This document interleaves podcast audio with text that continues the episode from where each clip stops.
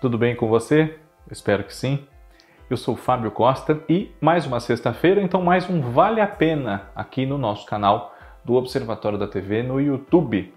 Esse é o programa no qual nós rememoramos, relembramos carreiras de figuras bastante significativas da nossa TV, né? Que ainda vivas podem acompanhar essa homenagem muito merecida pelas trajetórias que constroem, né? Humoristas, apresentadores, atores e autores de novelas, também diretores, né?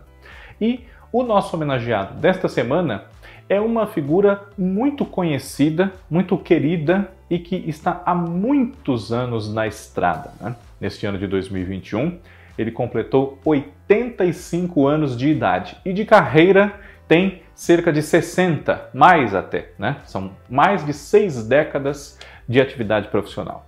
Carlos Alberto de Nóbrega. Bem, antes dessa rememoração bastante merecida, como eu disse, né, da carreira de Carlos Alberto de Nóbrega, eu peço o que eu peço sempre a você. Se você ainda não for um dos nossos já mais de 30.400, 30.500 inscritos aqui do canal, inscreva-se e ative as notificações. Assim, todos os vídeos que nós publicarmos você já fica sabendo na hora, tá? Não só os meus, eu apresento de segunda a sexta, um diferente, né? Mas também os vídeos do Cadu Safner, no Olhar Latino, da Kaká Novelas, Por Trás da Tela com o Cristiano Blota, João Márcio e os reality shows e muito mais, tá bom? Então, se você se inscrever e ativar o sininho, não perde nada. Nós estamos muito agradecidos, cada vez mais pessoas prestigiando esse trabalho que fazemos com muita dedicação, né? apaixonados por TV, fazendo para vocês também apaixonados por TV esse trabalho de falar do passado, do presente e às vezes até do futuro da nossa televisão. Carlos Alberto de Nóbrega, como eu disse na introdução aqui do nosso Vale a Pena, completou 85 anos de idade nesse ano de 2021. Né? Ele nasceu no dia 12 de março de 1936 na cidade de Niterói, no estado do Rio de Janeiro. Né?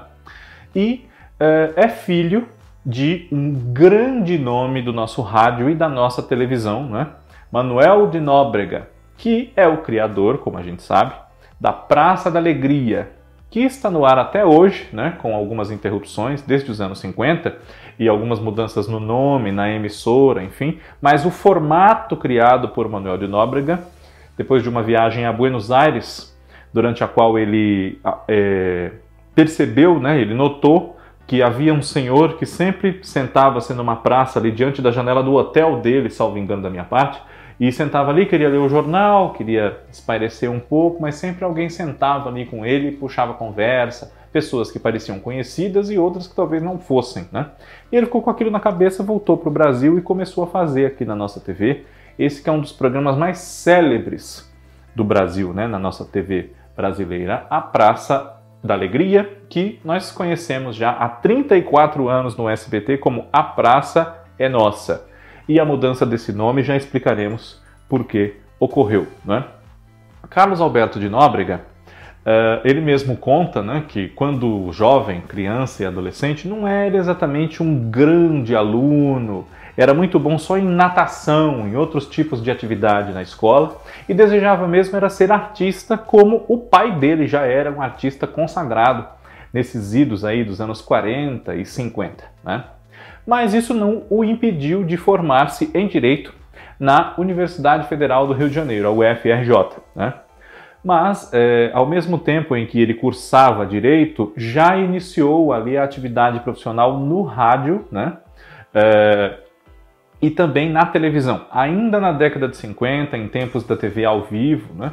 ele começou a escrever quadros, escrever roteiros para o programa Manuel de Nóbrega, do pai dele, um grande sucesso na Rádio Nacional naquela época, né?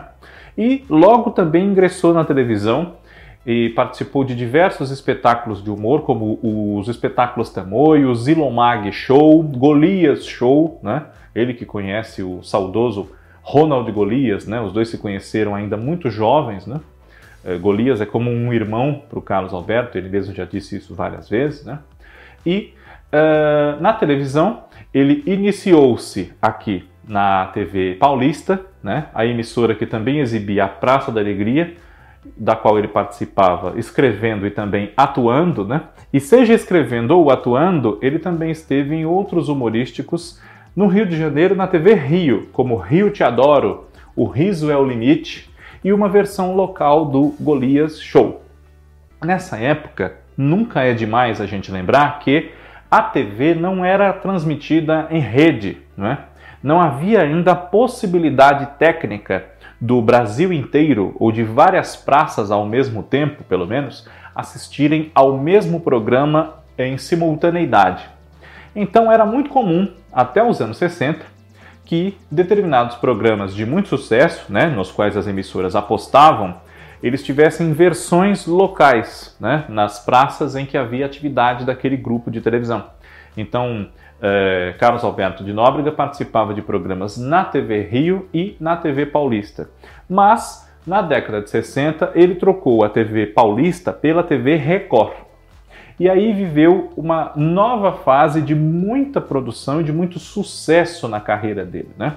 Passou na TV Record cerca de 10 anos, entre os anos 60 e os anos 70, e ali esteve junto com profissionais como Manuel Carlos, Jô Soares, Milton Travesso, Raul Duarte, né?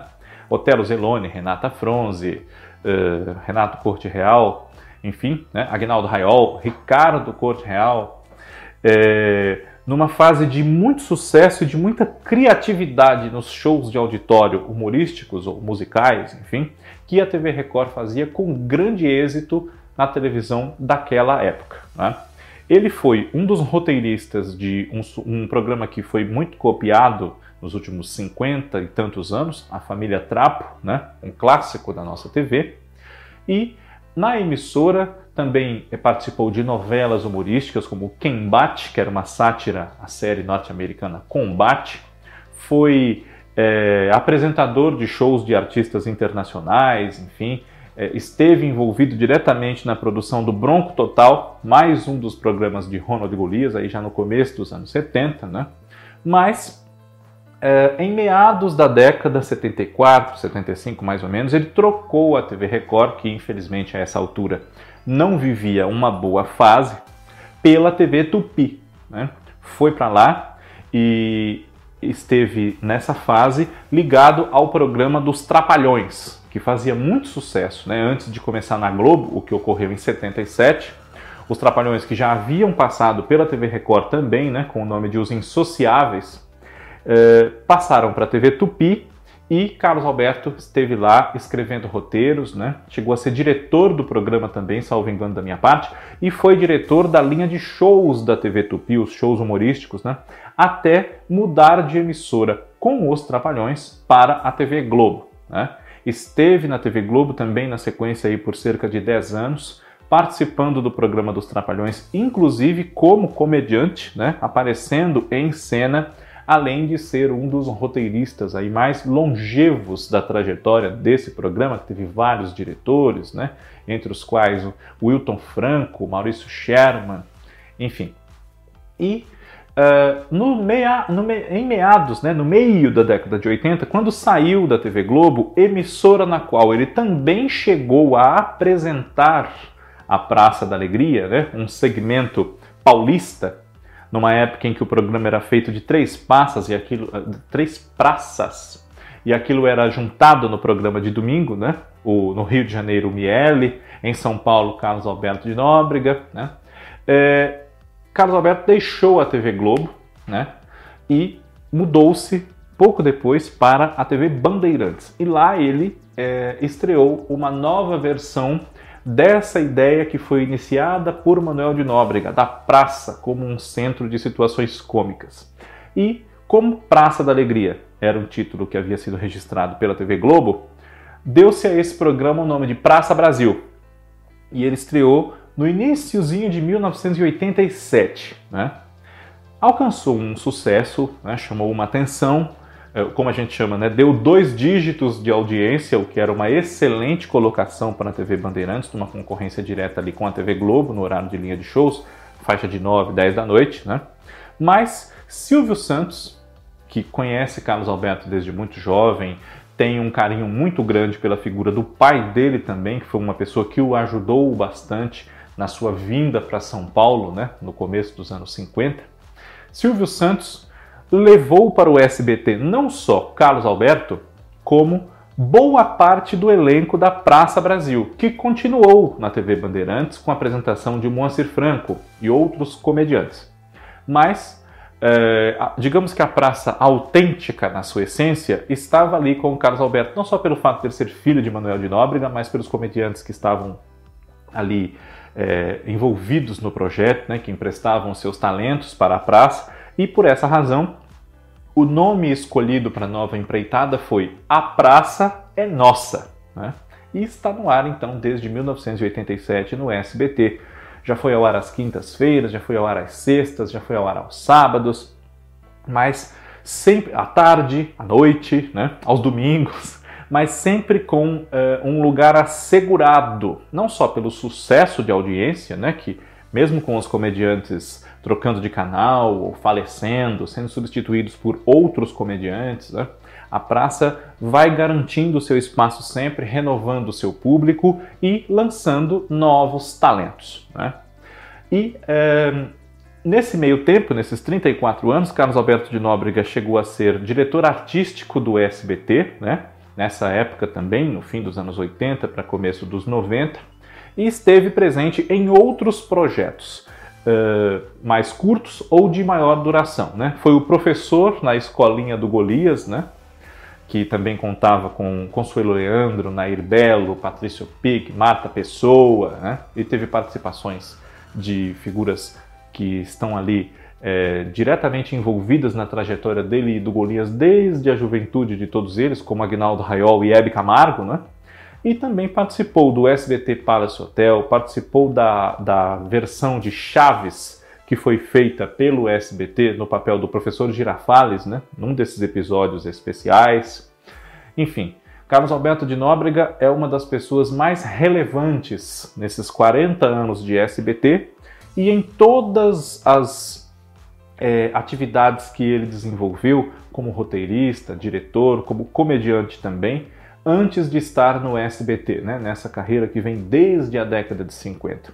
Perdemos, quem sabe, um advogado de muito talento, mas ganhamos essa pessoa tão importante não só por celebrar e manter viva a chama da praça, mas por toda a contribuição ao humor na televisão, né, uh, em várias emissoras no decorrer de todo esse tempo.